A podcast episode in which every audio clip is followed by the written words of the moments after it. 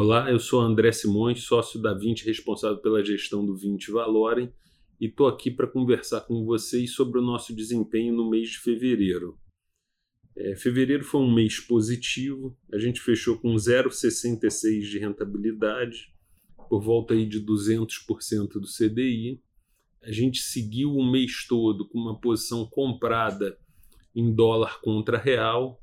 A gente segue com uma visão de que a deterioração das contas externas e, e os problemas que, estão aparecendo no mundo torna a vida dos países emergentes como o Brasil mais difícil e isso se traduz numa moeda mais desvalorizada.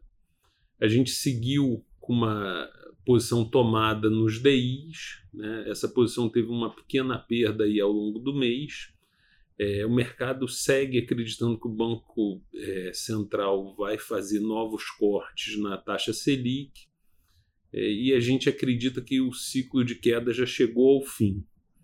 A carteira de NTNB está bem concentrada nos vértices mais curtos. A gente tem B21, B22, B23, um pouquinho de 24 e um pouquinho da B25 que está começando a entrar no IMA B5 a gente segue com uma visão um pouco mais cautelosa, por isso, uma carteira mais concentrada nos vértices curtos e, e tomada no pré.